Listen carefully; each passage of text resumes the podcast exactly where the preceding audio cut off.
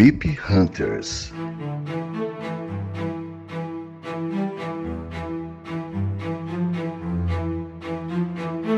No Café Belgrado. Amigo do Café Belgrado, mais um episódio do podcast Café Belgrado, mais um episódio da série MIP Hunters. Já entramos novembro, já chegou a hora desses caras começarem. Aliás, Lucas, uma questão conceitual, até interrompa a frase que eu ia dizer para apresentar uma questão conceitual antes de sequer perguntar se está tudo bem. Você Esse tá é nervoso, momento- Guilherme? É caos. Hoje é dia de caos. Lucas, quem caça MIP? Assim, MIP Hunters, nós estamos caçando os MIPs ou os atletas estão caçando MIP? Porque lá na série Mind Hunter, o ca- os caras estão caçando as mentes criminosas. Tudo bem? Olá, Guilherme. Olá, amigo do Café Belgrado.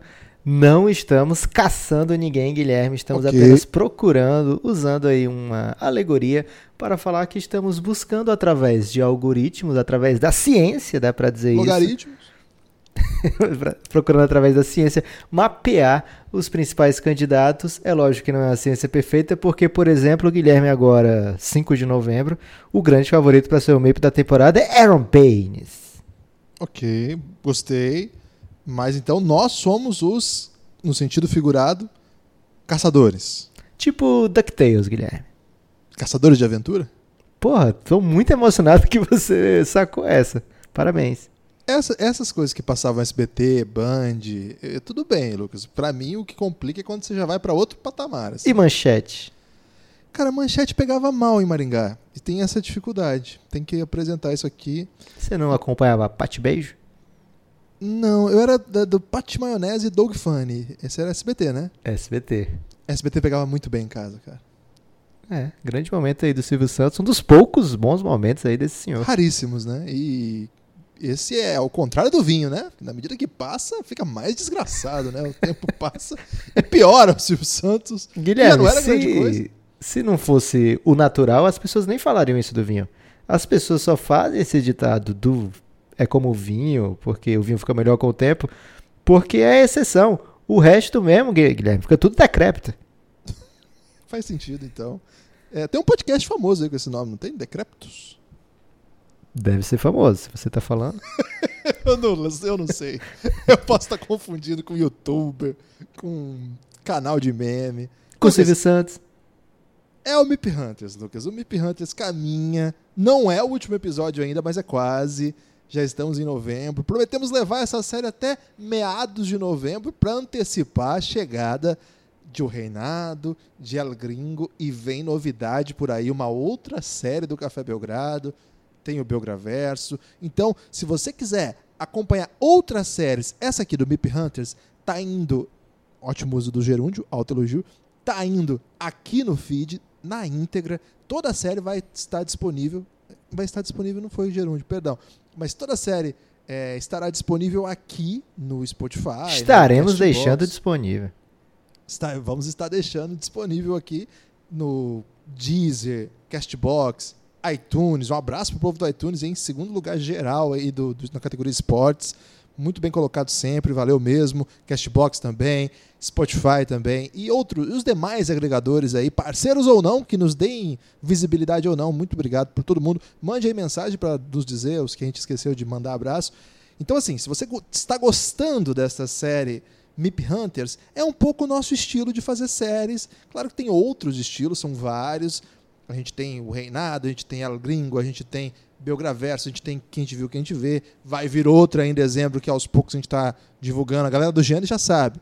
Então, Lucas, eu aproveito esse início de Mip Hunters para dizer: se você gosta de séries conversando sobre basquete, inclusive sobre a temporada que está em andamento, você tem que apoiar o Café Belgrado. É uma oportunidade aí de você jamais parar de receber conteúdo, estar o tempo todo alimentando o seu ouvido de conteúdo sobre basquete.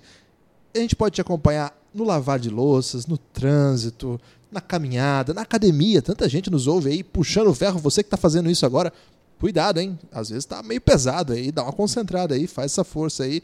Entre outros diversos afazeres. Obrigado por todo mundo que está sempre com a gente. Se você gosta, cafébelgrado.com.br a partir de R$ 9,00. Lucas, R$ 9,00 a gente tem debatido aí como tudo no Brasil subiu o preço, menos o Café Belgrado. Impressionante Nove isso, reais. Guilherme. Não vai ter reajuste, Lucas? Você que é um contador aí? Guilherme, fui ao shopping center com a minha família, um shopping de médio porte aqui de Fortaleza. Não vou falar o nome por motivos óbvios, né? De repente aí as pessoas é, podem até deixar de frequentar esse ambiente. Não sei como é que fica a nossa relação com a nossa audiência, mas estive no shopping. Já ia dizer agora o nome do shopping, Guilherme. É, e tudo lá, eu fiquei prestando atenção, tudo lá foi mais de nove reais, a não ser o estacionamento. Então, se você prefere, Quanto era o estacionamento? era sete reais. Quanto Mas- tempo de, de estacionamento? Apenas cinco horas, Guilherme. Mas deixa eu terminar meu raciocínio. Perdão. Se você gosta É claro, conteúdo. Lucas, desculpa. Se você gosta de conteúdo, até para ganhar tempo, né? Se você gosta de conteúdo de basquete, se você gosta de ouvir nossos podcasts, R$ reais você consegue ouvir mais de 95 horas de conteúdo exclusivo. Provavelmente aí até o fim do mês serão mais de 100 horas. É, agora, se você gosta de estacionar carro, Guilherme, tem essa opção. Você vai no shopping. Vou até dizer o nome, Guilherme. Você pode não diz não, não diz não, não diz não. Porque não é patrocinador, Lucas. Tudo tá bem, vou dizer o bairro. gratuito? Vou dizer o bairro. Bairro fica no ser. bairro Jockey Club. Você vai lá no shopping que fica no Jockey Club e estaciona o carro lá por até 5 horas, Guilherme, ininterruptas, e você paga apenas 7 reais. Isso aí é mais barato do que assinar o Café Belgrado. E tem Ah. vista para os cavalos, pelo menos, do Jockey Club? Do- de onde você tem. estaciona? Agora, se você for Dá para ficar parado lá? se você for estacionar por 95 horas, você vai pagar muito mais do que 9 reais. ok, faz todo sentido. Acho que caiu um pouco a possibilidade da pessoa preferir esse estacionamento aí por não dar para ver cavalo, né, Lucas? Às vezes Não as dá. pessoas gostam. Então, se tivesse, acho que aí poderia ser um rival à altura da possibilidade de acompanhar o Café Belgrado. Quem gosta de assistir aviões decolando e pousando, é 15 reais a hora lá no, no shopping, no aeroporto, desculpa. Esse é caro, esse aí já... É, esse é só pra Playboy, Guilherme. Tem Exatamente. muito Playboy que vai ficar vendo lá só o avião pousando e decolando, gastando lá 15 reais a cada hora. E o adicional, acho que é mais do que 15 ainda, porque Ah, eles e- cobram um, um- Esqueci o nome. Um roubo. É a verdade. e se você deixar dormir o carro lá, Lucas, aí talvez você tenha que deixar ah, aí é até a escritura do terreno aí onde foi construída a sua casa. Muita muito caro gente deixa o carro pra sempre, Guilherme, é verdade. A minha cunhada, tô, brincando não. A minha cunhada trabalhava no estacionamento do aeroporto. Ela era coordenadora do estacionamento do aeroporto aqui de Fortaleza e ela disse que todo mês tinha uns 3, 4 carros abandonados por lá. Tem que ver aí se não é carro bombo, né? Esse negócio de veículo abandonado é perigoso, Lucas. Estamos num mundo repleto aí de coisas esquisitas. O jeito lá em cima de Imagina- começar esse podcast. Imagina o tamanho do relógio para deixar 40 dias a bomba lá programada, mas tudo bem. É, esse tava com o IPVA atrasadíssimo, que certamente custava mais do que R$ reais para apoiar o Café Belgrado é só R$ reais. cafébelgrado.com.br Venha conosco, é, são horas e horas de conteúdo e a possibilidade de apoiar o nosso projeto, continuar, né, nos permitir continuar tocando esse caos aqui. Mip Hunters, Lucas. Para quem não se lembra do que é a, a série Mip Hunters, tem aí na íntegra todos os episódios dessa série. Esse é o quarto já, Lucas. Tá pronto para quatro episódios caçando Mips? Quarto de cinco, né, Guilherme? Nessa temporada estamos falando seis times por cada episódio. Seguindo aqui uma previsão, Guilherme, que já dá pra dizer totalmente estapafúrdia de Vegas. Eu não vou botar na conta da KTO, não. KTO apenas seguiu ali as instruções dos odds makers de Las Vegas. E nesse episódio de hoje a gente vai estar falando, olha o gerúndio aí, a gente vai estar falando de vários times com projeções antes da temporada começar de mais de 45 vitórias. E quando a gente for ver a realidade, Guilherme, olha, vai ter gente aí ficando de cabelo em pé. Eu não fico de cabelo em pé por não ter mais cabelo, Guilherme, mas posso ficar até arrepiado de pensar. E falando em arrepios, acho que o povo quer saber como que você recebeu a vitória do Phoenix Suns. Você pode falar assim, 20 segundos pelo menos, sobre o Suns derrubando a invencibilidade do Philadelphia 76ers? Guilherme, com muita naturalidade, era o esperado, deu a lógica. Phoenix Suns está jogando o suficiente para isso e o Philadelphia sem Embiid tinha poucas chances nessa partida. Fiquei até surpreso que o Philadelphia se manteve ali até o fim, pertinho. Um belo jogo. Ok, é, como eu disse para o amigo ouvinte no início, hoje em dia tem essas doideiras, inclusive Lucas Nepomuceno reagindo com naturalidade ao Suns fazendo uma grande campanha, inclusive vencendo o último invicto da NBA. Não existe mais nenhuma equipe sem derrotas na NBA. Estamos apenas em 5 de novembro.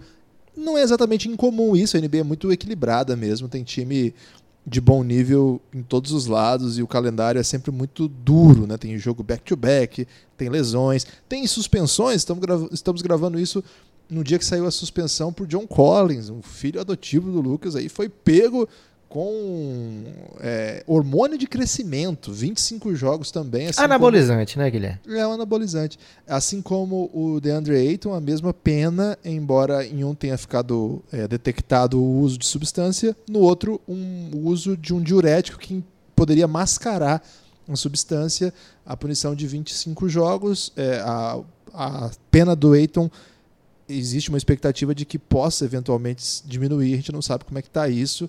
Vamos ver, vamos acompanhar o desdobramento desse caso e de outros. É o terceiro jogador já que foi pego. Teve o Wilson Chandler também no início da temporada. É a novidade, esse ano não estava acostumado com isso. Vez ou outra aparecia, né? Mas logo no começo da temporada já três casos e de três jogadores bem relevantes. A gente fica chateado. Wilson aqui. Chandler chega e estufou o peito agora, Guilherme. Ah, ele já foi bom. Hoje talvez ele não seja tão interessante mais, mas ele já teve seus, seus bons momentos aí, não? Ok. Vamos lá então para o MIP Hunters? MIP Hunters, Guilherme, relembrando como é feito, como foi desenhado o algoritmo. Por favor, Guilherme, não fale mais logaritmo. O jogador entre 22 a 27 anos, entre a sua terceira e sexta temporada. Lógico que dá para dar uma escapadinha desses dois aí. O protagonismo no time é necessário, pode se traduzir aí numa pontuação bem alta ou mesmo num conjunto de estatísticas que mostrem o quanto esse jogador está sendo impactante no time. E as vitórias não são necessariamente obrigatórias, mas o sucesso coletivo costuma influenciar nas decisões de quem vai votar, Guilherme. Até porque, a gente já ressaltou isso aqui antes, as pessoas vão preencher hoje a cédula de votação da NBA, já mais ou menos tendo debatido com toda a comunidade que acompanha a NBA, reagindo aos textos, reagindo a posts, é, fazendo campanhas mesmo, às vezes até times embarcam em campanhas. Então, as pessoas debatem muito, então acaba vitórias sendo cada vez mais levadas em conta no momento dessas votações. E hoje, Guilherme, seis times, três da Conferência Leste, três da Conferência Oeste, estavam projetados aí entre 40 e, todos acima de 47 vitórias, entre 47,5 e 51 vitórias e meia. Você quer começar de leste ou de oeste? Vamos de leste. Leste tá precisando Indiana de carinho. Indiana Pacers. O time do coração do filho do Everton, Guilherme. É, o, o Trefilinho, né? Participou aí do último podcast. Ouçam aí o podcast Palavras Doces, um podcast que eu gostei bastante, Lucas. Muita gente brilhante apareceu aí para mandar questões. Palavras Duras também foi incrível, com participação ativa dos nossos queridíssimos participantes do Giannis que é também uma possibilidade de apoiar a gente lá no grupo institucional de apoio Negando Nosso Inimigo Sono, nosso grupo no Telegram. Esse é o apoio insider de 20 reais. Entra lá no cafébelgrado.com.br que tem as, as questões. Lá nesse último podcast, o filho do Trefilho, o Trefilinho, fez uma longa e animada análise do Indiana Pacers, glorificando os feitos de Malcolm Brogdon e sua turma, Lucas. No, no meio da resposta para ele, você lançou assim um um, não sei se é um hot take, uma previsão, ou até uma suposição, uma análise cuidadosa, como às vezes você é muito capaz de fazer, de que Malcolm Brogdon tem algumas coisas que pode fazer com que ele atinja feitos memoráveis, inclusive ligando, é, ligados a essa premiação de MIP, não tem isso? Tem isso, Guilherme. Aliás, não sei por que você fez uma construção de frase tão grande para dizer que você está curtindo Malcolm Brogdon para ser o MIP da temporada. É verdade. O indiano é curioso, É para ganhar tempo, Lucas. o jogador que tem mais temporadas no, no currículo para esse ano é o Jeremy Lamb com apenas sete, ou seja, está na oitava temporada. Até não seria algo fora de cogitação um, o jogador com mais tempo de, de casa, digamos assim, mais tempo de NBA num time, com 7, indo para sua oitava, ganhar um prêmio desse. Já tivemos o Turcoglu vencendo na sua oitava temporada, já tivemos o Daryl Armstrong ganhando com 30 anos de idade o, o prêmio de MIP. É, mas o Indiana Pacers tem dois jogadores que logo de cara assumiram o protagonismo dessa equipe, Malcolm Brogdon, Domantas Sabonis, ambos vão fazendo temporada, temporadas memoráveis, apesar de, como você ressaltou ontem, Guilherme, o time ainda não está entregando o, a produção na coluna de vitórias que se imaginava. Não é nada surpreendente. A gente vai lembrar mais uma vez aqui o quanto esse time se reformulou durante a off-season, perdeu muitas peças, muitas experientes, como Tadeusz Young, Corey Joseph, o jogador que se aposentou, caramba, Darren Collison. Darren Collison. É, vários jogadores que jogaram mais de 20 minutos por jogo na temporada passada já não estão nesse elenco, principalmente Bojan Bogdanovic, olha só, o principal jogador do ano passado do time quando o Oladipo se machucou.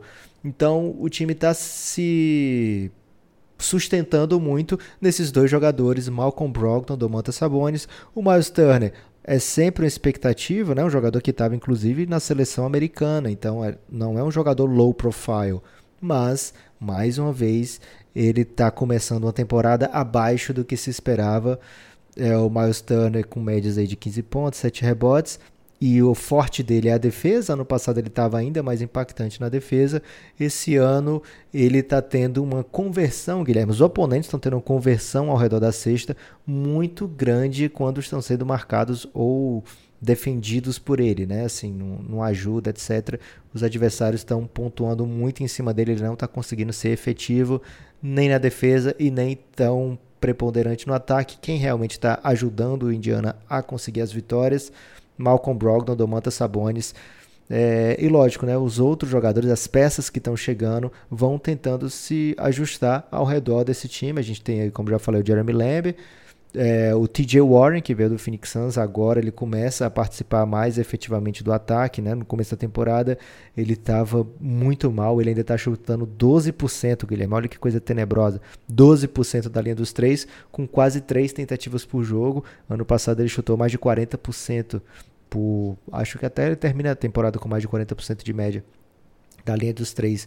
Então o Indiana ainda está buscando seu espaço, Guilherme, mas vai até onde Brogdon e Sabonis os levarem. Ainda tem outros jogadores que caberiam dentro do, do algoritmo, mas eu não vejo outros competidores. Você vê?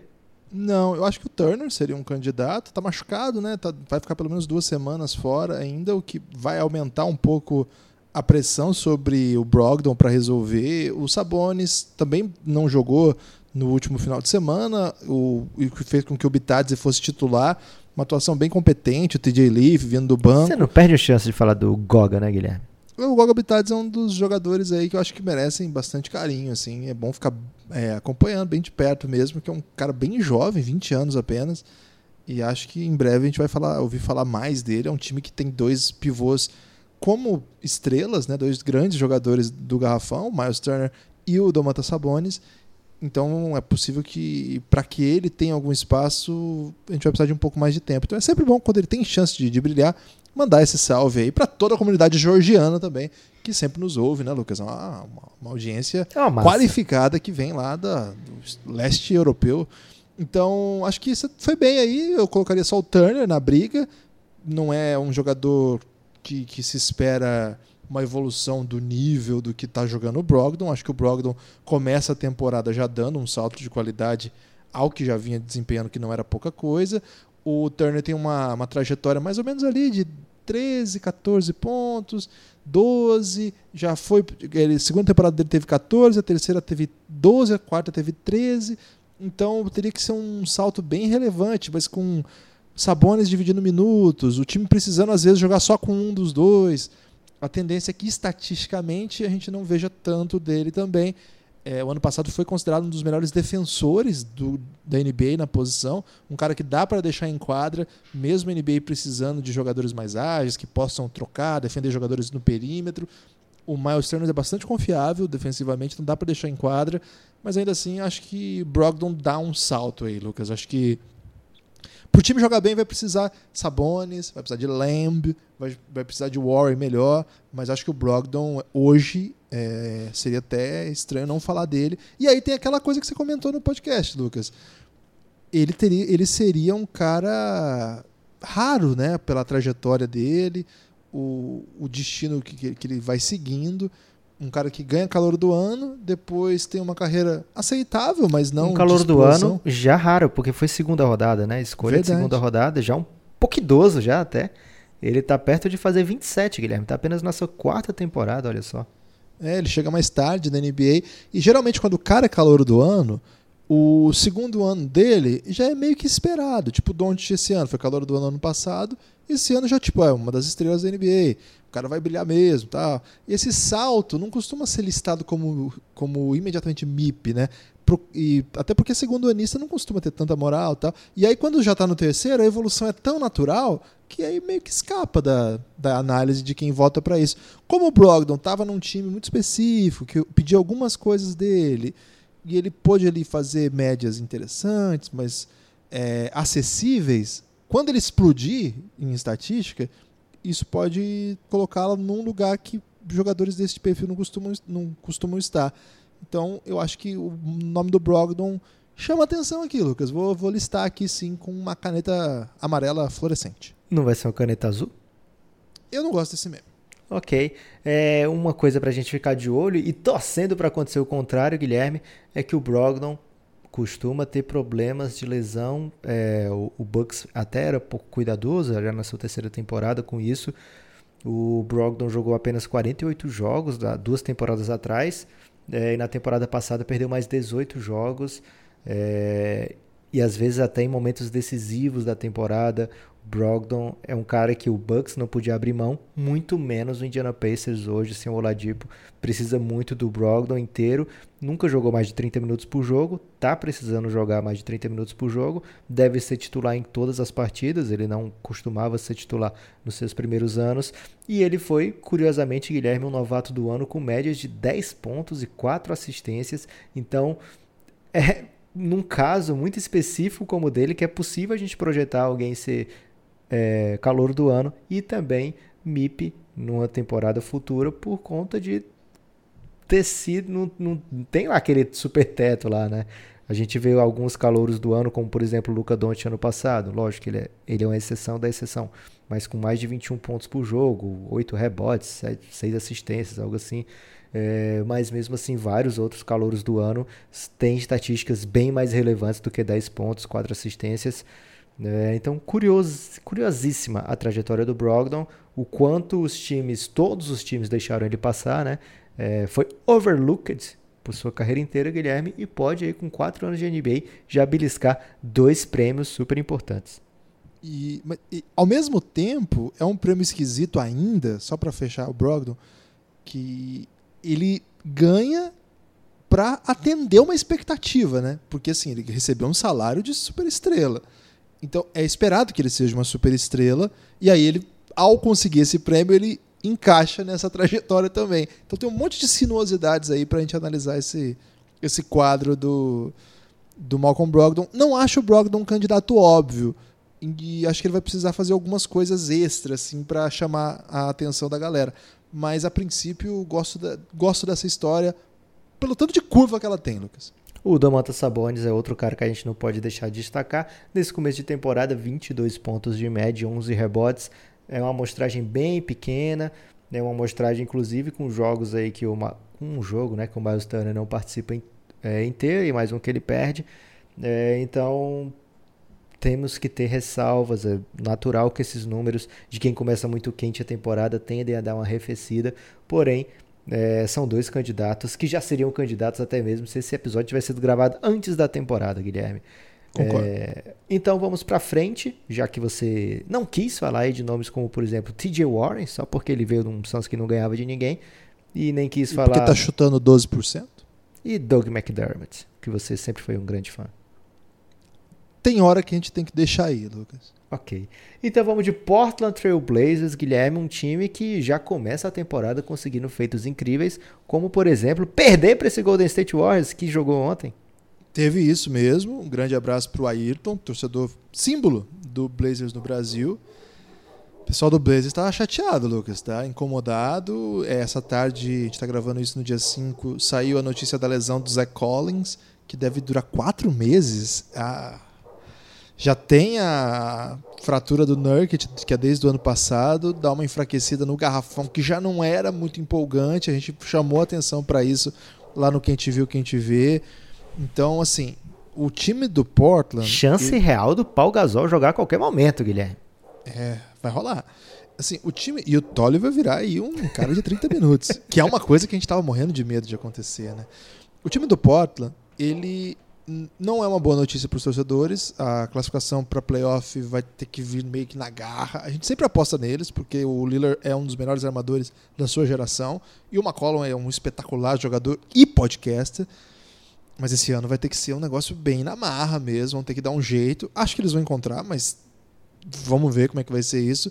Mas assim, Lucas, ao mesmo tempo que essas coisas vão se mostrando como é, inibidoras de empolgação, elas acabam valendo alguma possibilidade de ver saltos de qualidade dentro do elenco. Eu acho que MIP aqui é difícil porque as estrelas são muito protagonistas, né? O Lillard McCollum. E o candidato que tinha está machucado. É, que é o Zach Collins, além do Nurkic, que também está machucado. E o que sobra aí não é exatamente candidatos reais a MIP, mas jogadores para a gente acompanhar a evolução. E aí, Lucas, o, o, acho que tem um, um quadro também muito limitado, a ponto de eu dizer para você: tá preparado? Se for o que eu tô pensando, Guilherme, deixa eu dar uma respirada a mais aqui. Respira. Peço pro amigo vir sentar também, se estiver lavando vou louça, cuidado para não pensar quebrar. aqui no poder dos Balcãs, Guilherme. É isso mesmo. Para aceitar o que você vai dizer. É, é isso. Mas assim, na verdade é por exclusão, para seguir o logaritmo dentro dessa algoritmo. Dentro dessa trajetória, eu acho que a história de evolução que a gente vai procurar e não sei se encontrar nesse time, dentro do que a gente está chamando, é Mário Rezone. Pam, pam, pam. Guilherme, mesmo sempre espero o inesperado, já dizia o Pablo é, o Pablo do Backyardigans. Mesmo com toda essa preparação que você deu aí, com todas as negativas e contranegativas, ainda me surpreendeu. Marezônia tem um talento tantalizante. Existe essa palavra em português, Guilherme? Não, mas agora a gente pode inserir nos dicionários. É demais essa palavra em inglês, hein? É, sempre nos brindando aí com flashes que você pensa, caramba, agora vai. Olha só o que esse cara fez. A minha vida é um depois, flash. seguidos de muita patifaria. Então espero muito não cair no conto do Marezônia, apesar de saber que você caindo, Guilherme, já fico muito perto de cair junto. Tô torcendo como sempre por ele para que ele consiga desenvolver o seu basquete, não que ele mereça, Guilherme, porque todo mundo diz que ele é um grande mala mas parece ser um mala do bem, diferente de muitos outros malas. É, então, vamos esperar. O Marezônia tem o perfil, tá dentro do, do MIP Hunters do, do algoritmo, quase eu erro de novo.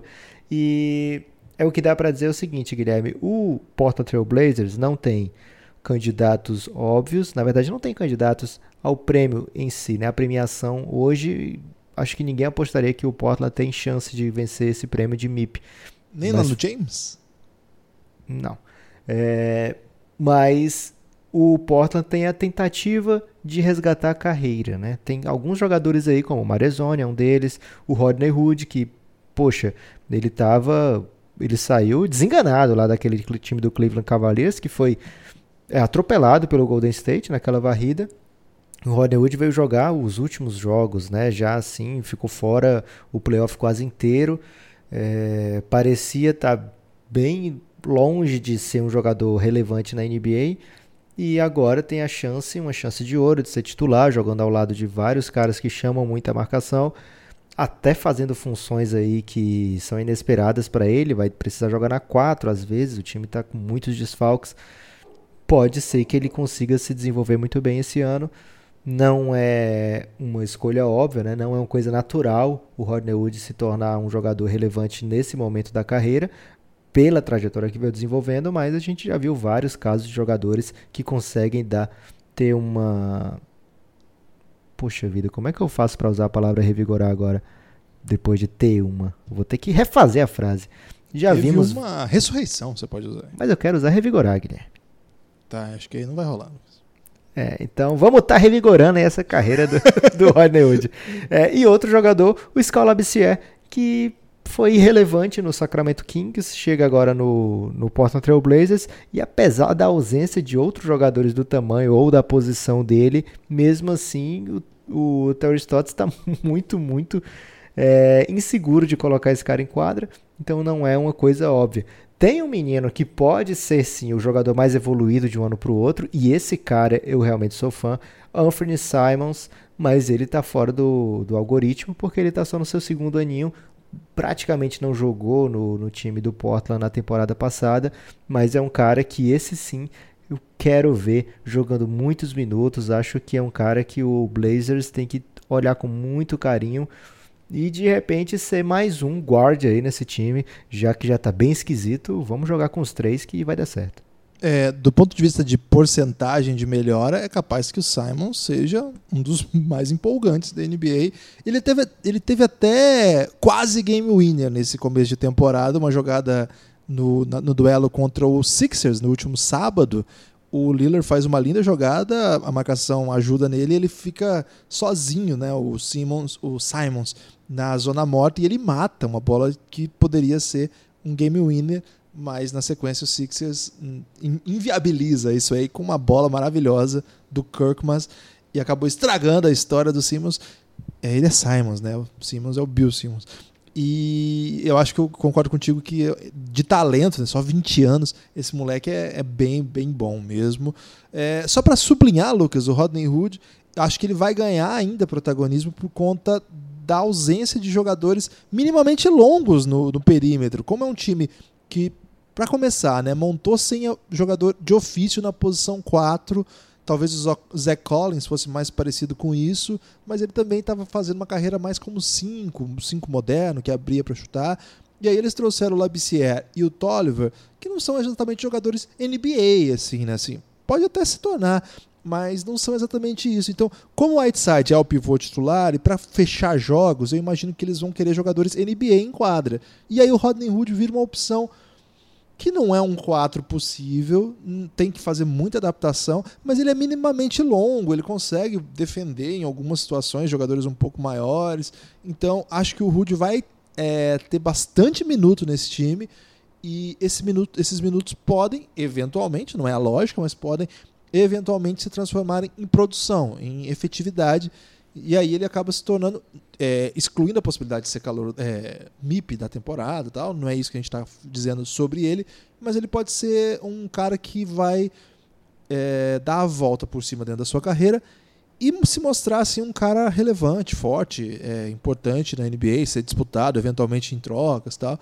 Acho que o Rodney Hood é mesmo uma boa história dessa temporada, um cara que eu tinha muita esperança de se tornasse um grande jogador. Até agora não. Quem sabe não é esse ano, né? Vamos para frente, Guilherme, porque agora o campeão voltou. De quem estamos falando? Toronto Raptors voltou aqui ao podcast, Guilherme. Tem um menino que muito capaz de ser MIP, Kyle Lowry, 14 temporada da NBA. Não pode, Lucas, 14 temporadas está fora do algoritmo. Verdade. Também está fora Marc Gasol, está fora Sérgio Baca, mas o resto do time, Guilherme, são todos do quinto ano para baixo. Então tem muita gente aí potencial candidato. O time que tem o atual vencedor do prêmio, do atual MIP, Pascal Siakam, tá jogando bola para ser colocado no patamar de All NBA. Não vamos comprar essa ideia de ah, ele é MIP de novo. Isso aí é um é um debate que eu não costumo embarcar não, Guilherme, porque quando coloca-se se elege como MIP o jogador já se crê que ele, esse cara mudou de patamar. Tudo bem, pode ser que eles dizem que ele é, não, ele era um ele era ele foi MIP porque saiu de um ninguém na NBA para um titular muito bom. E agora ele saiu de um titular muito bom para um candidato a MVP. Existe realmente essa evolução, é possível que se diga algo desse tipo, mas quando o cara joga nesse tanto aí, Guilherme, eu acho que e depois assim, não é como se ele tivesse sido é, underrated na temporada passada, né? Porque o Pascal Siakam foi o segundo jogador mais importante de uma campanha de título, fazendo mais de 30 pontos no final.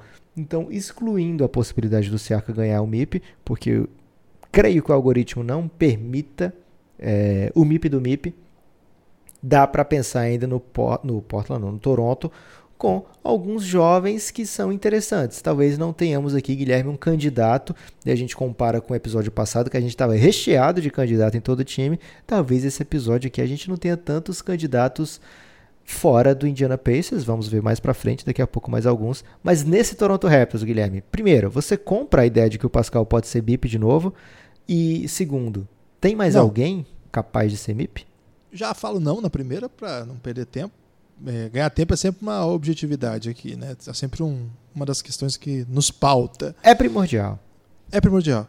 E tirando isso, o ano passado a gente apostou no, num crescimento do Van Vliet, que até veio, mas ele não foi o MIP do time. Acho que esse ano também não faz tanto sentido apostar num cara que foi decisivo na final da NBA como o MIP, a não ser que ele se tornasse, sei lá, 25 pontos, 9 assistências. Ele tá ali com 16 ou 7, é, são números bem legais mas também acho que não, não, faz tanto sentido, não. Embora ele tenha idade, ele tem número de temporadas dentro da, da lógica, não? Tem sim. É um, o time do Raptors tá cheio disso aí, Guilherme. É, então acho que assim, a gente pode Acho até, até que a estratégia do Massai é essa: encher de jogadores que vão sair aqui no episódio do Mip Hunter.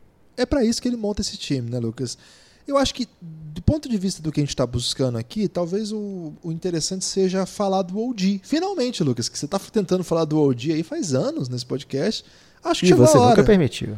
Agora tá, acho que o cenário está propenso para isso, porque é um time que olhou para ele desde antes de chegar o Kawhi, tanto que a gente sempre comenta, o Pop queria Siaka e OG, ou pelo menos um dos dois, na troca que levou o DeRozan para San Antonio e levou é, Kawhi para Toronto. E o Masai bateu o pé até o final e não deixou, entubou aí o Jacozão no, no pop. E o OG foi guardado na temporada passada quase toda, né? Quase não jogou. Tava machucado também no começo, não teve isso? E aí Sim. quando entra na, no final, o time já estava pronto. Agora ele vem para um time que foi campeão, mas que perde o principal jogador e que jogava mais ou menos na sua posição. Quando eu falo mais ou menos é que eu acho que ele é meio um 2-3 e o Siaka é meio 3-4. Então, é, o Kawhi e o Siaka, os dois eram meio 3-4, 4-3, e aí eu acho que não é exatamente na mesma posição. O time joga um pouco diferente. Mas eu acho que faz sentido pensar que o OG é o substituto do Kawhi, tem herdado os minutos, tem herdado a responsabilidade de defender jogadores relevantes da posição no adversário e tem herdado essa responsabilidade de fazer a parceria ali na, com o Siakam e com o pivô que tiver em quadra, ou Ibaka ou Marc Gasol. E aí eu acho que é um cara que entrou para NBA agora, assim, entrou, virou um personagem importante da NBA de um time bom e tá entregando, né? Tá com quase 12 pontos por jogo.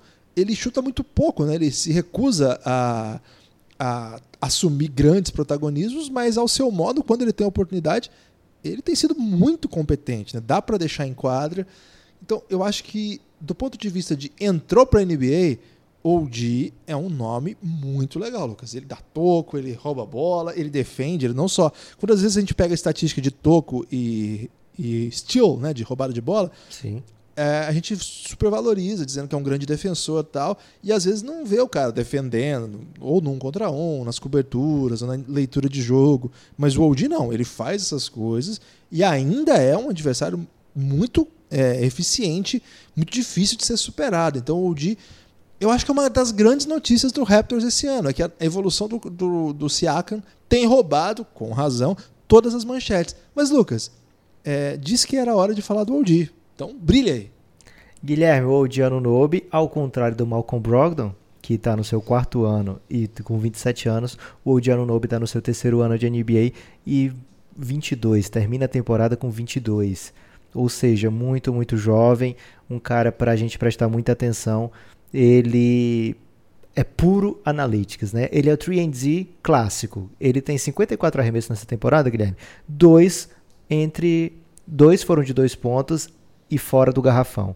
Os outros arremessos todos do Odiano Nobe foram ou bolas de três ou bolas ali ao redor do aro. Um cara que adora agredir o aro, né? Ele tem várias enterradas cabulosas aí desde seus tempos de college e adora o corner three. Lógico, essas não são as prerrogativas de um cara que vai carregar um time. Não é isso que o OG pretende fazer dentro da NBA. Pode até eventualmente, a gente já viu casos como o Siaka, né? O cara evolui demais, mas hoje o papel dele é buscar ser muito eficiente no que ele faz. Ele é muito bom defensor, não é natural a gente ver jogadores, não é normal, né? A gente vê jogadores tão jovens que sejam tão competentes defensivamente, que defendem não só com seus atributos físicos, mas também com o seu entendimento, a leitura de jogo, né? Então o Odiano Nobe é um jogador muito completo para essa NBA de hoje. Ele é um jogador muito versátil Pode até parecer esquisito falar que ele é versátil se ele só tem dois tipos de arremesso, né? Mas ele é versátil no ponto de vista que ele pode jogar na 2, pode jogar na 3, pode jogar na 4. É, se precisar trombar com o pivô, ele vai trombar porque ele é muito forte, né? Fisicamente ele é bem, bem forte. Já tá é, é aquele cara de 22, mas já completo, né? Não é aquele cara de 22 que ainda precisa de repente tomar um anabolizante aí, Guilherme, fica aqui a denúncia para trombar. Então o OG tem esses, esses atributos que, que fazem dele um jogador para a gente prestar muita atenção. Estatisticamente, a evolução está chegando. Esse ano até agora, 45% nas bolas de três pontos. Não é o que a gente espera da temporada dele. Né? Na carreira ele tem 35%. Então é normal que haja uma regressão desse número aí, mas que fique é, melhor do que nos últimos anos, né? Ele está arremessando mal da linha do lance livre, mas poucas, poucas chances até agora. O que importa é que a sua produção por minuto aumentou bastante, mas o OG ele vai trazer outras coisas ao jogo que vão escapar da estatística, né? Quando o jogador é um belo defensor, que não só aquele defensor que rouba a bola e dá toco, mas que se posiciona bem, que atrapalha o adversário, é, ele automaticamente começa a contribuir com outras coisas que você vai ver no olho, né? Estatisticamente fica um pouco mais difícil você ver, a não ser que você vá analisar estatísticas avançadas, estatísticas de arremesso do oponente, etc.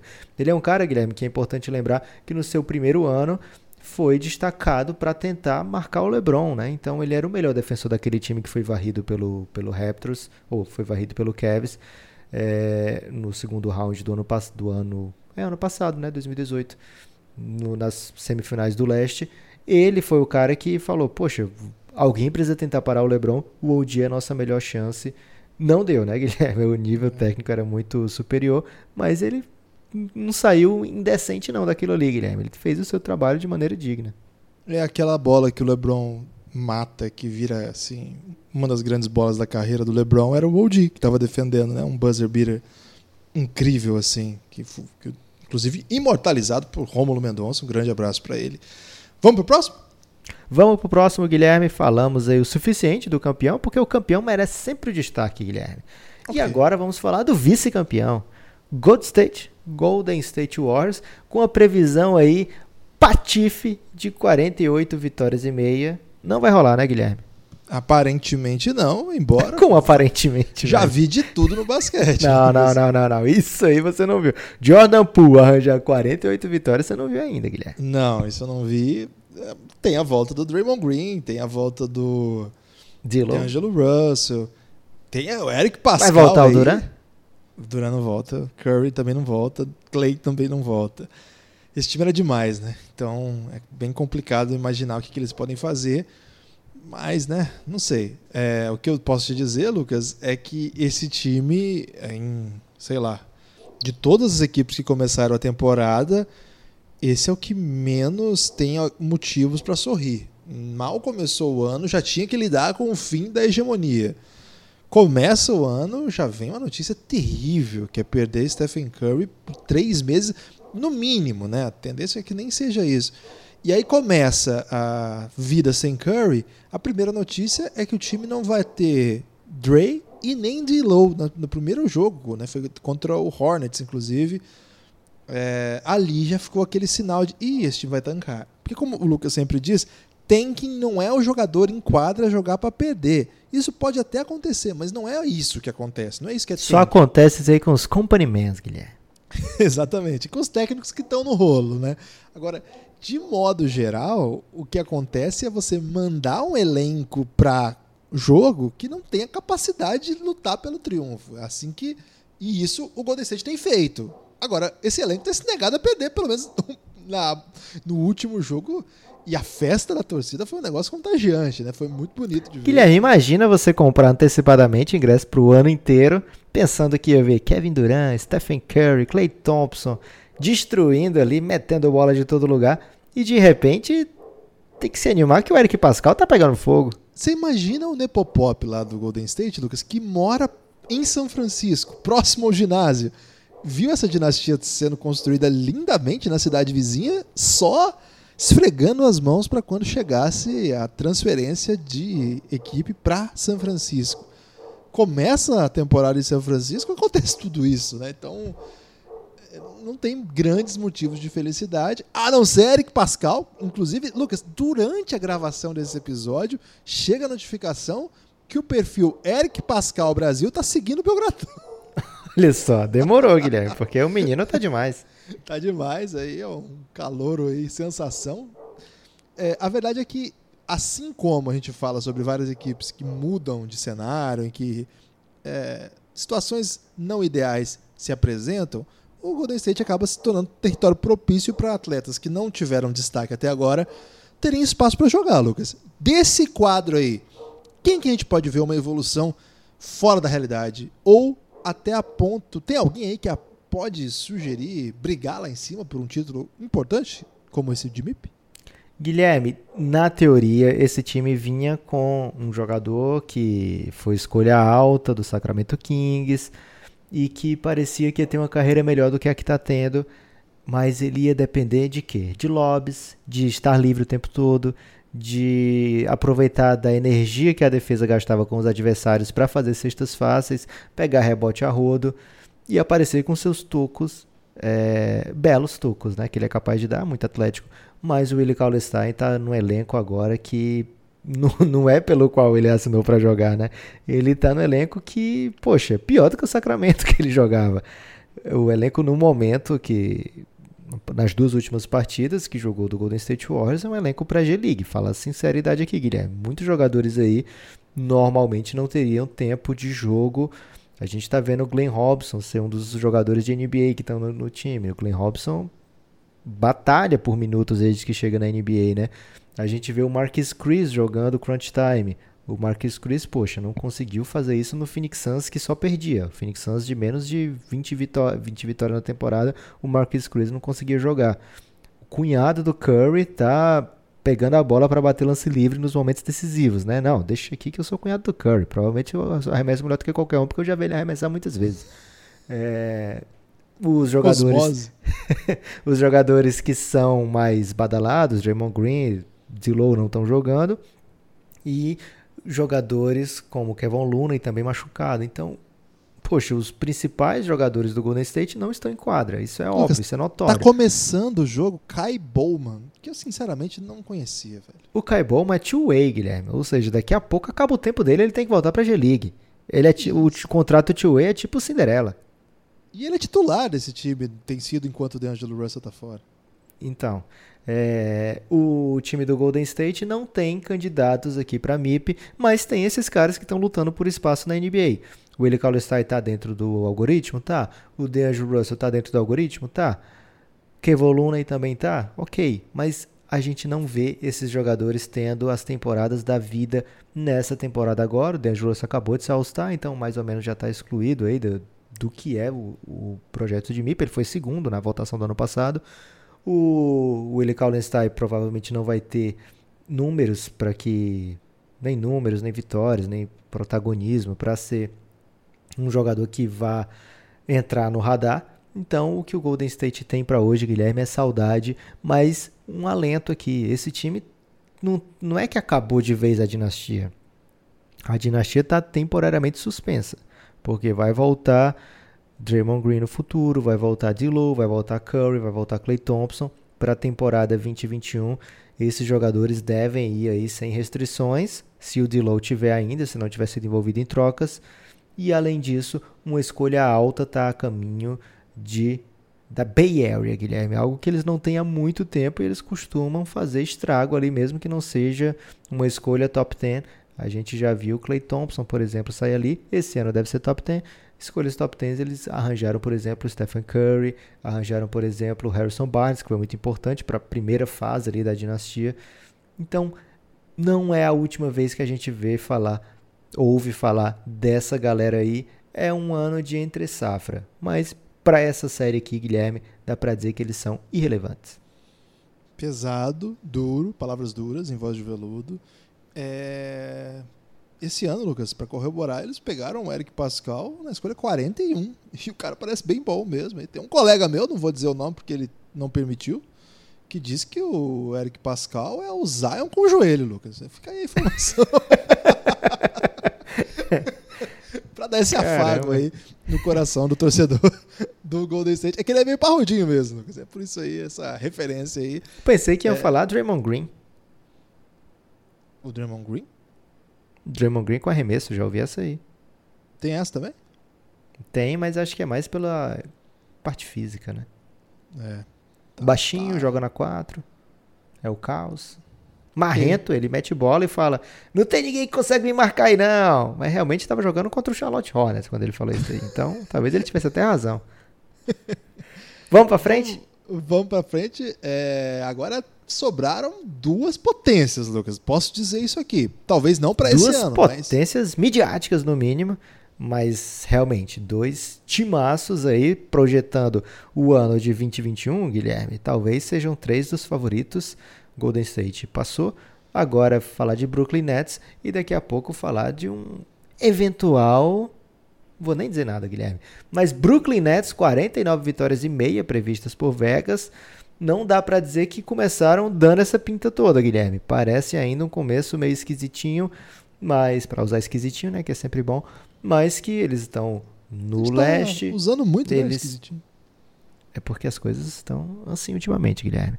Eles estão no leste, eles têm uma super estrela e eles têm um elenco é, digno, um técnico muito bom, um front office que costuma armar o caos, tem feito bons negócios nos últimos anos, Brooklyn Nets tem peças aí, Guilherme, para fazer barulho. Mas será que tem peças para disputar MIPS? Ó, oh, Lucas, eu acho, primeira coisa, é, eles, eles impõem respeito até, assim, quando eles chegam pro jogo, primeiro que as roupas do Brooklyn são muito bonitas, sempre faço esse elogio estético. Você gosta daquela roupa cinza? Gosto, gosto, gosto sim. Eu sempre eu acho um muito ligado com pijama, Guilherme, roupa cinza. É, você gosta mais de Florido, Lucas. Você é um cara mais tropical. Pode ser. Eu sou uma pessoa mais cinza, assim, sabe? Mais dado a. a... Ao nublado. É. Me irrita o sol, sabe? Ok. Muito irritado com o sol. Queria mandar esse. E eu queria te confissão. dizer que sol é vida, hein? Ok, mas a nuvem é vida também. Ô Lucas, é, é, eles impõem, além dessas belas é, vestimentas, o Kevin Durant fica sentado ali atrás durante o jogo todo falando, inclusive, né? Ele é uma espécie de assistente do Kenny Atkinson.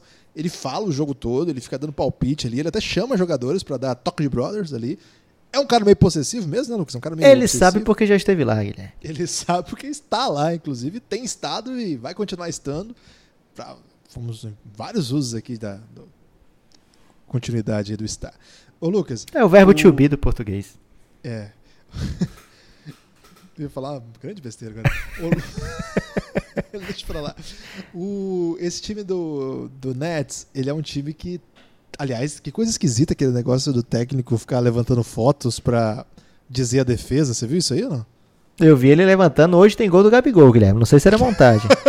não, ele fez, ele fez a grande homenagem à massa de torcedores do Flamengo. Provavelmente querendo lançar o perfil aí, Nets Brasil oficial, já faz essa média aí que tá do Flamengo. O, mas ele, ele, pessoal que não acompanhou, o Atkinson, para cantar qual era a defesa que ele estava chamando, ele levava fotos de jogadores antigos, muito louco isso, com algum sinal dentro. Então, tal jogador é, com a placa de proibido. Aí ele mostrava, abrindo a placa no meio do, da defesa, assim, uma coisa muito esquisita. Eu nunca tinha visto isso em lugar nenhum, de nada, assim. É, e como aquelas placas Será de... que é a ideia do, do Kevin Durant com Kyrie Irving, sei? Porque ele não fazia isso não, Guilherme. Não fazia, cara. E aí ele, talvez, até pra... Eu assino com vocês se vocês obrigarem o técnico a ficar mostrando as placas exóticas. Pode ser. E, Talvez nem e aí- signifique nada. Dizem que é defesa pra limpar a barra do técnico. Será que é isso, cara? Talvez e aí seja ele, só no ele contrato levanta, ali. assim, quem, quem puder aí procure, cara. Kenny Atkinson, placas. É um negócio muito louco. Mas enfim, para além dessa, desse fato pitoresco aqui, é um time que tá tentando encontrar um jeito de jogar com o novo.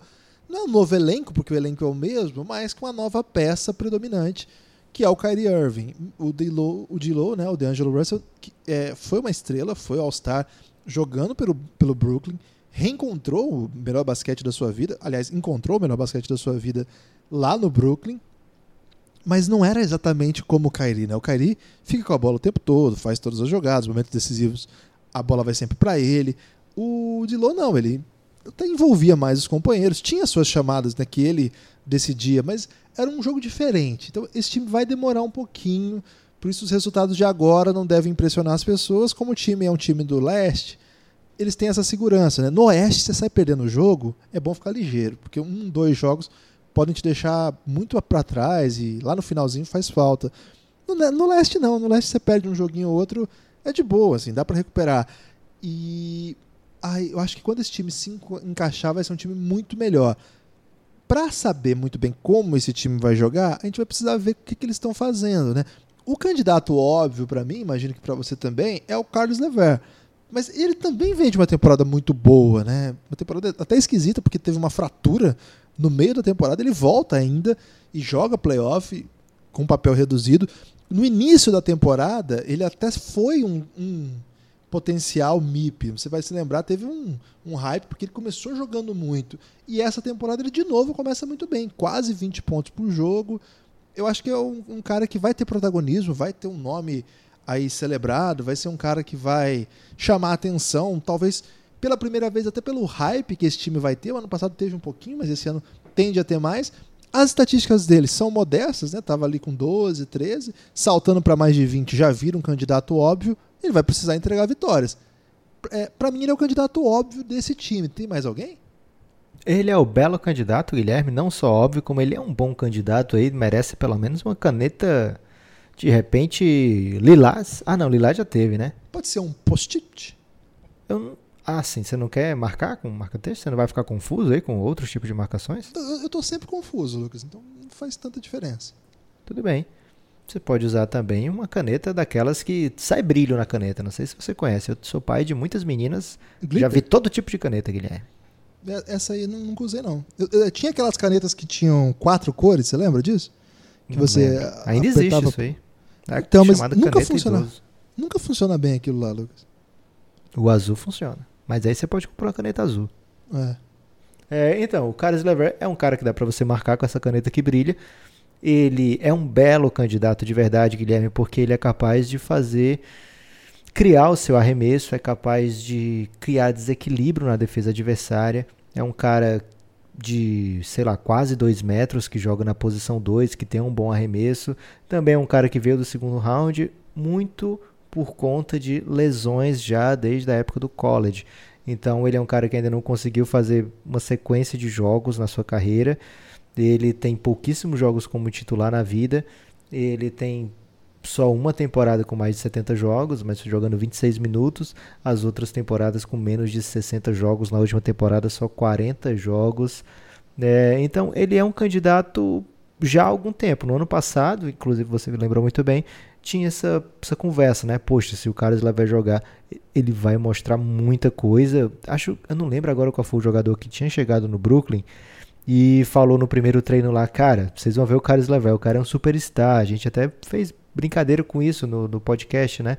Dizendo que realmente ele vinha para um bom ano, mas que esse tipo de conversa a gente escuta muito na época da, da, da pré-temporada, na época do, do, dos treinos ali, do, do training camp, né? Mas o Carlos Lever realmente entra na temporada destruindo, metendo game winner, é, sendo o principal jogador da, da equipe nos minutos finais.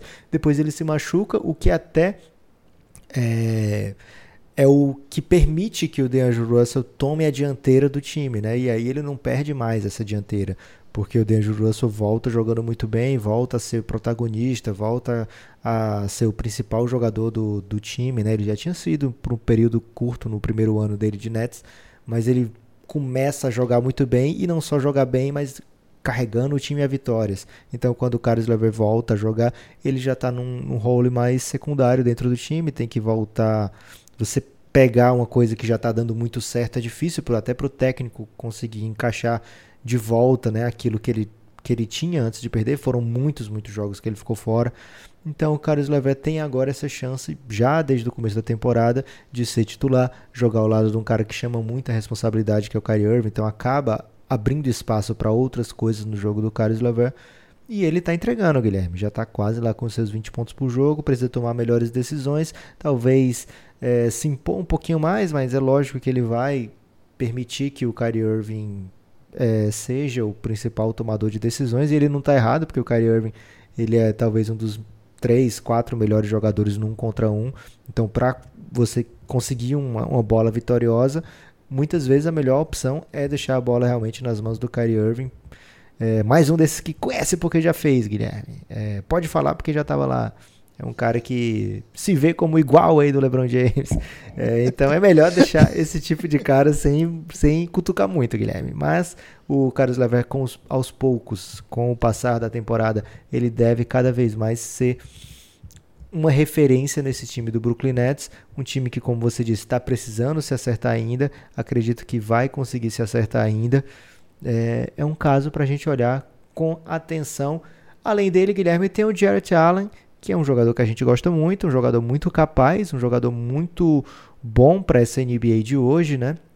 Mas estatisticamente e talvez protagonisticamente não vai ter a chance aí de lutar por esse título, mas é um cara que já teve um crescimento muito grande no seu basquete um, do primeiro para o segundo ano e talvez o entendimento do jogo, saber a hora melhor de dosar suas faltas, né? Quando ele vai ser mais agressivo, quando ele vai ser menos agressivo, quanto ele vai é, pedir a bola no poste baixo ou partir com mais atacar o aro com mais agressividade.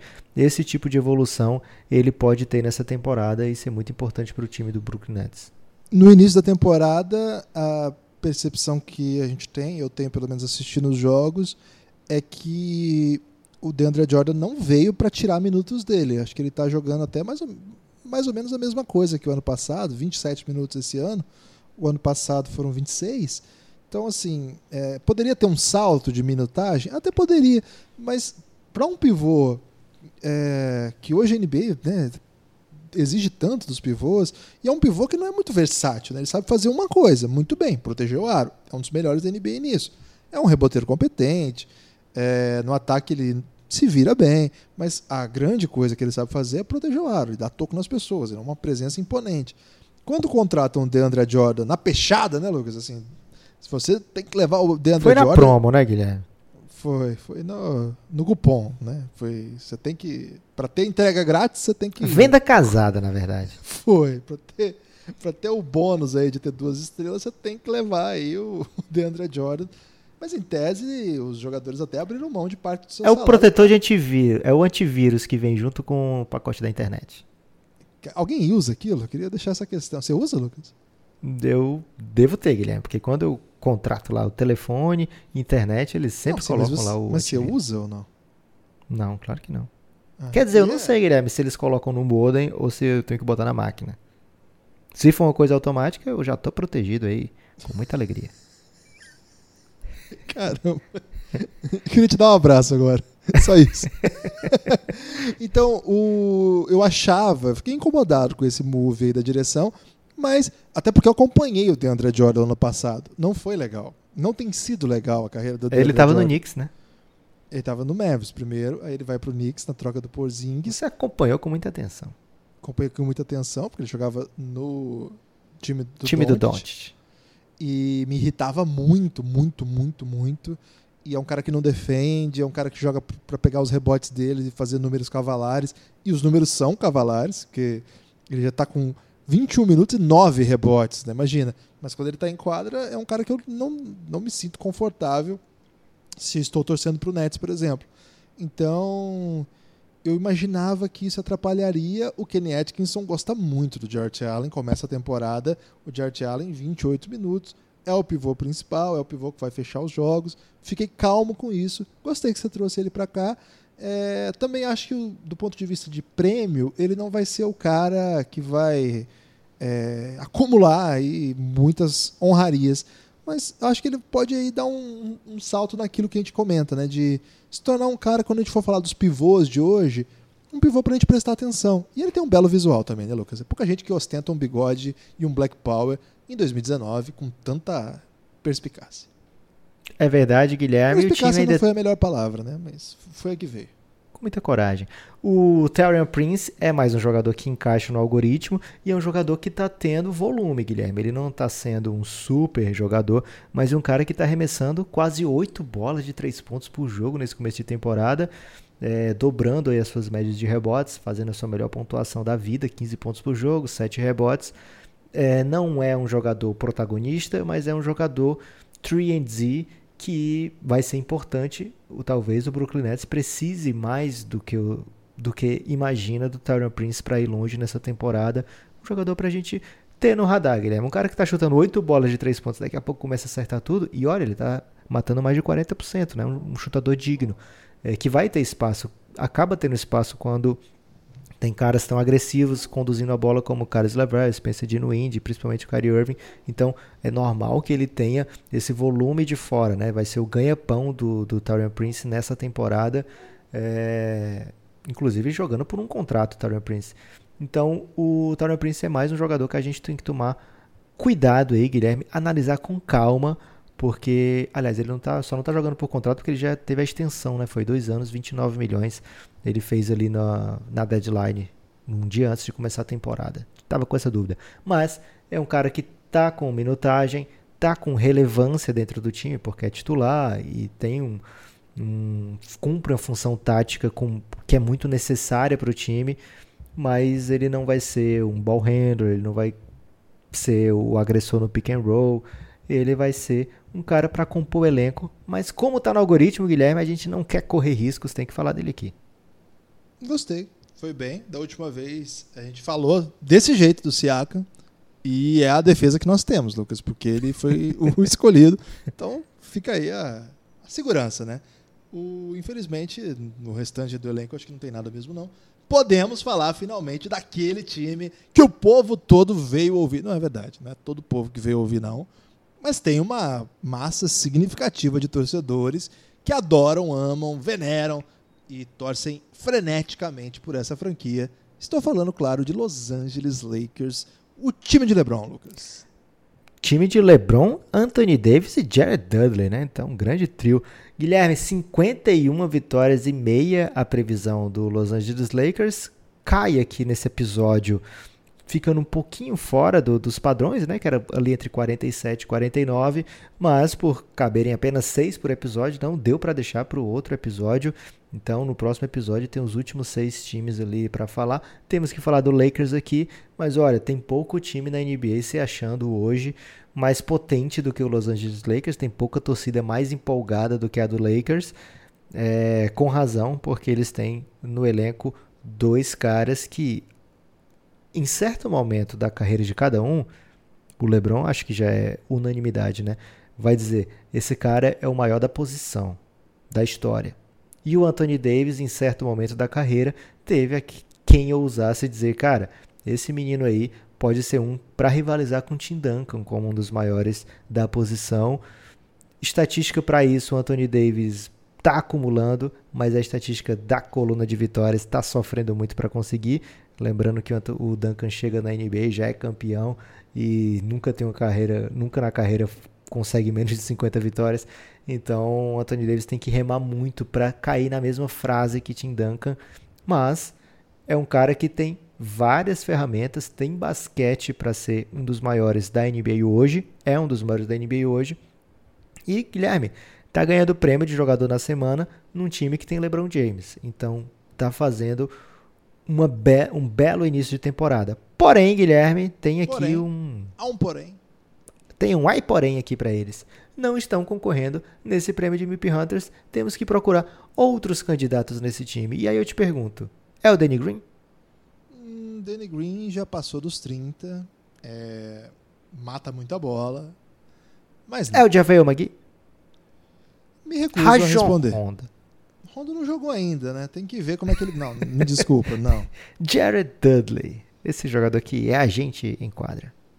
É, talvez aí do ponto de vista intelectual, né? Uma evolução aí em alguma descoberta nova, né? A gente todo dia tá tentando evoluir, né, Lucas? Mas MIP não. Um grande candidato aí ao uso do diurético, Jared Dudley. É, Por que, cara? Por que? DeMarcus Cousins está machucado também. não Inibidor de apetite, né? não estaria dentro do algoritmo. Avery Bradley também não. Tem cara dentro do algoritmo, Guilherme, tipo Troy Daniels, KCP, Quinn Cook.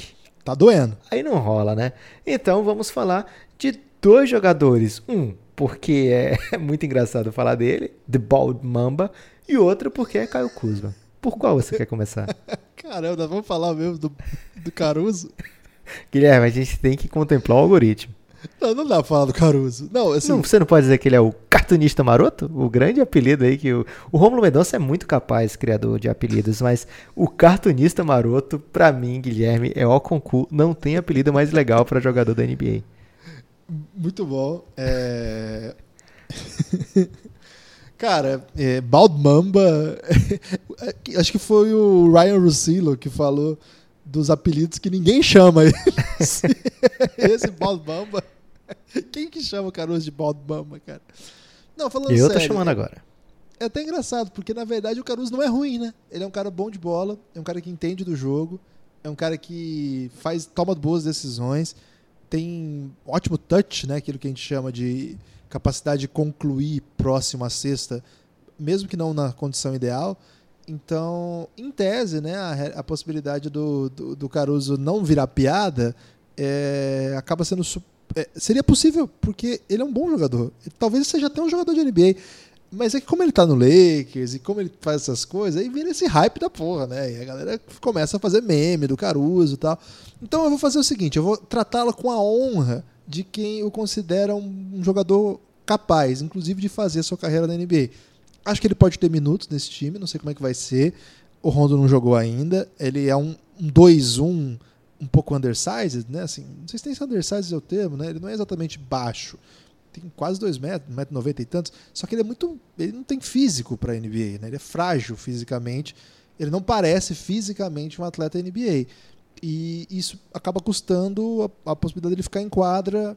Mas eu acho ele muito inteligente. Eu acho que é um cara que pode ajudar, pode entrar na rotação, eventualmente pode ter minutos importantes aí, fazer seus 15 minutos. Ele tem algo, Guilherme, que muitos dos candidatos a MIP, olha só, não tem.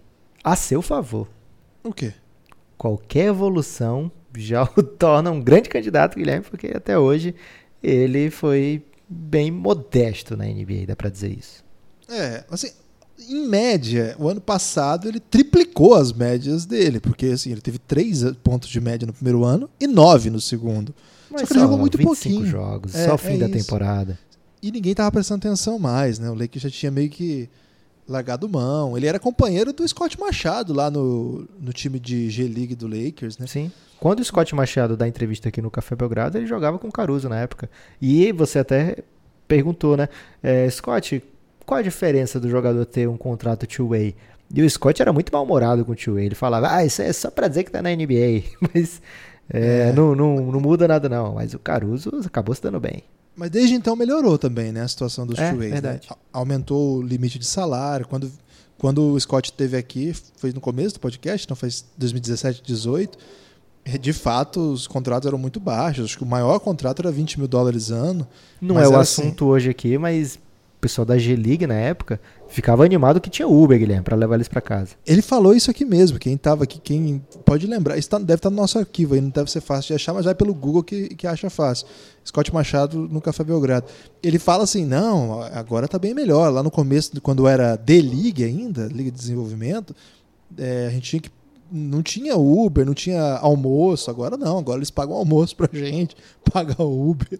Então a vida deve ter melhorado bastante. Mas isso é um pouco a história do Caruso, né? Um cara que tava lá na G-League aí, ganhando Uber feliz, ganhando aí um ranguinho, e agora já tá jogando com o LeBron. É um cara que tem ídolos, tem ídolos não, tem ídolos certamente, mas tem fãs. Talvez tenha mais ídolos do que fãs. É possível, né, que tenha mais ídolos do que fãs tem gente que defende. E eu gostaria de ver até um pouquinho mais dele na rotação. Eu não sei o que vai acontecer, porque é um time que tem, tem algumas deficiências, né? Principalmente assim. É um time que, para fechar jogos, precisa de jogadores ali muito fortes defensivamente pra, e que matem bola, né? Que não precisem tanto da bola. Eu acho que o Caruso vai ajudar esse time sim. Mas não é um candidato a MIP, Lucas. Eu acho que, inclusive, falamos mais dele do que a média de jogadores como ele, mas ele merece, né? Um personagem. É, tá. Guilherme, a gente tá falando de um time aqui que tem quase todos da rotação tem mais de sete temporadas, então a gente tem que improvisar aqui. Agora, o Caio Kuzma é um candidato real ou é pelo menos um candidato teórico? Bom, eu acho que ele poderia. Vou, vou contextualizar ser. aqui. Isso. O Caio Kuzma, ele é um jogador é, que está só no seu terceiro ano de NBA, mas que já chega na NBA chutando a porta, né? 16 pontos de média na sua primeira temporada, na sua segunda temporada, já com LeBron James, ele acaba se tornando titular, né? Regular titular, que ele não foi no seu primeiro ano, fazendo quase 20 pontos de média em certo momento da temporada, com o Lakers jogando muito bem, e ele assume aquele papel de mão do rei. Vamos lembrar aqui que ele foi para o sorteio do draft do, da NBA com o brochezinho de mão, né? Quem acompanha a série Game of Thrones sabe o que, que significa ser a mão do rei, mas é uma espécie de principal conselheiro do, do, do rei. Então, o Caio Kuzma era visto como o segundo ali naquele O Robin, Lakers. o Robin do É, pode ser. Quando se falava nas trocas, às vezes o Caio Kuzma estava envolvido nos rumores, mas se alguém fosse ficar, pelo menos desde aquele draft parecia muito claro, esse alguém seria Kyle Kuzma. E ao fazer a troca pelo Anthony Davis, muita gente perguntou: cadê a terceira estrela do Lakers? E começou um rumor, começou um burburinho, né, um fight back, digamos assim, da imprensa, de que não, o Lakers já tem sua terceira, sua terceira estrela. Se alguém vier, vai ser, claro, pode ser melhor jogador do que o Kyle Kuzma, mas o Lakers já tem de fato um Big Three. Na época se falava muito em Big Three, Guilherme, mas agora parece que a moda é dois. É, então o Lakers já tem a sua terceira estrela, já tem o Caio Kuzma. O Caio Kuzma vai para a seleção americana, talvez fosse muito, muito fundamental para aquele time, acabou se machucando, não deu para saber, mas ele, era um, ele é um cara grande, capaz de jogar na 4, o time do, dos Estados Unidos acabou penando muito com por ter levado um time baixo, né? É, ele é um cara que, na teoria, mata bola, é, começou muito bem no seu primeiro ano, acima da média da NBA. Na segunda temporada aumentou o volume um pouco, mas baixou a média. Esse ano ainda não acertou as suas bolas de três. O Kyle Kuzma, então ele chega para essa temporada com uma responsabilidade teórica de ser o terceiro cara desse time, ajudar o Lakers a chegar nas vitórias. Ser o cara que, opa, hoje o LeBron tá mal, hoje o Anthony Davis não tá tão bem, então vai ser o Kyle Kuzma, vai ser o dia do Kyle Kuzma. Então, pensando nesse possível papel que hoje, nesse começo de temporada, a gente ainda não viu rolar, Guilherme. Eu te pergunto, é um candidato real ou é um candidato teórico? Assim, ou nenhum nem pra... outro? Não, acho que não dá para analisar a temporada do Kuzma até agora, porque ele jogou com minutos reduzidos, voltando de lesão, os dois jogos só que ele teve em quadra. Então Sim. ainda não dá para É como se ele não cobrar. tivesse jogado ainda. É, tá sempre ainda não entrou na rotação exata, né? Eu imagino que ele vai fechar os jogos, né? Vai estar ao lado do LeBron, ao lado do Anthony Davis, em quadra nesses momentos decisivos. Então, isso acaba também atrapalhando a possibilidade estatística dele, né? Dois caras aí que vão flertar com 30 pontos toda noite, inclusive atingindo frequentemente, e ele vai ficar ali, vai ter noite. O Kuzma tem isso, né? O Kuzma tem uma possibilidade de explodir pontos que é, não é incomum. Ele começa a matar um monte de bola, ele é um matador de bola vai chutar muita bola livre, muito mais do que nas suas duas temporadas anteriores, porque o time hoje cria muito mais, depende menos de jogadores menos capazes. Uma coisa era defender Lonzo e Ingram, outra é defender LeBron e Anthony Davis. É uma pancadaria, né?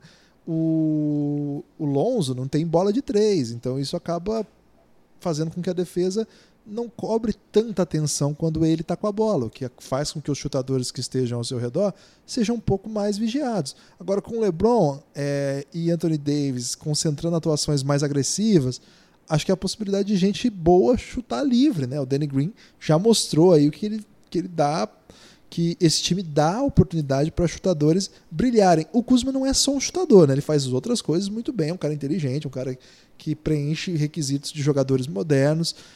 Dito tudo isso, falando coisas belas sobre Kyle Kuzma, uma hora dessa, que também não é nenhum jovem, né? Um cara que chegou na NBA mais velho também. É, não é um jovem assim, né? Para os padrões do que nós estamos discutindo aqui.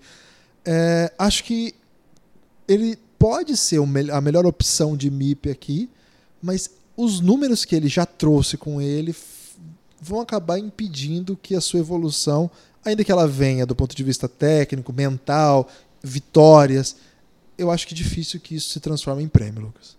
E eu acho até que o torcedor do Lakers torce para que isso não aconteça, porque se o Kuzma tiver estatísticas super relevantes, né, acima do que conquistou nos últimos anos, aliás, muito, muito acima do que conquistou nos últimos anos, é um provável sinal de que as coisas deram mal ou para Anthony Davis ou para LeBron James no quesito saúde, né? Então, a esperança aí da torcida do Lakers é que o Kuzma consiga jogar o seu melhor basquete, mas que o time não dependa do da, digamos assim, da prolixidade do, do Caio Kuzma para ser, ser uma temporada de sucesso.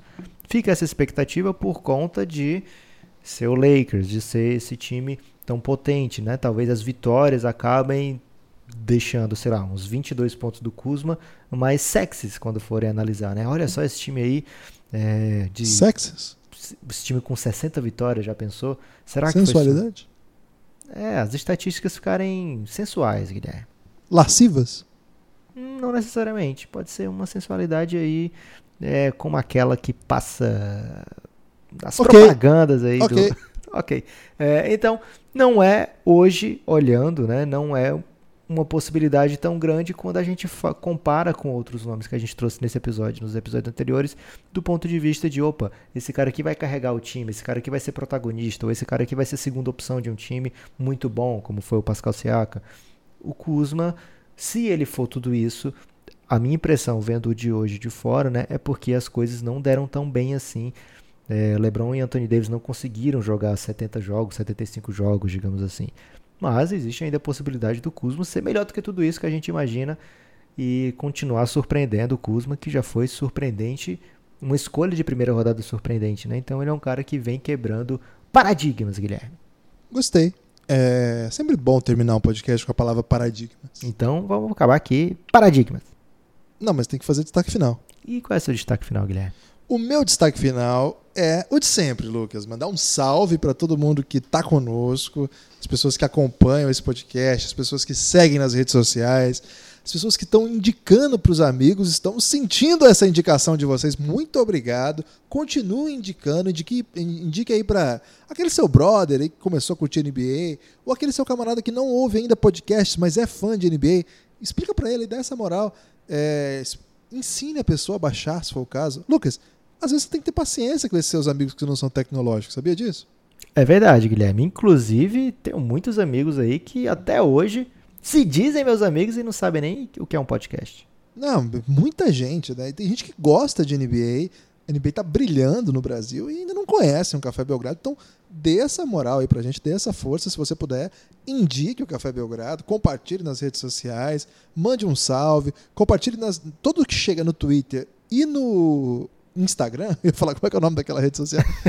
no Instagram, eu compartilho imediatamente, assim, pra, pra gente. O Guilherme é... não pode ver um elogio, gente. Se alguém elogiar o Guilherme, ele já sai dando RT, dando like. E se for palavra dura, eu respondo também. Mas aí eu devolvo na mesma moeda, Lucas. Aqui não passo pano, não.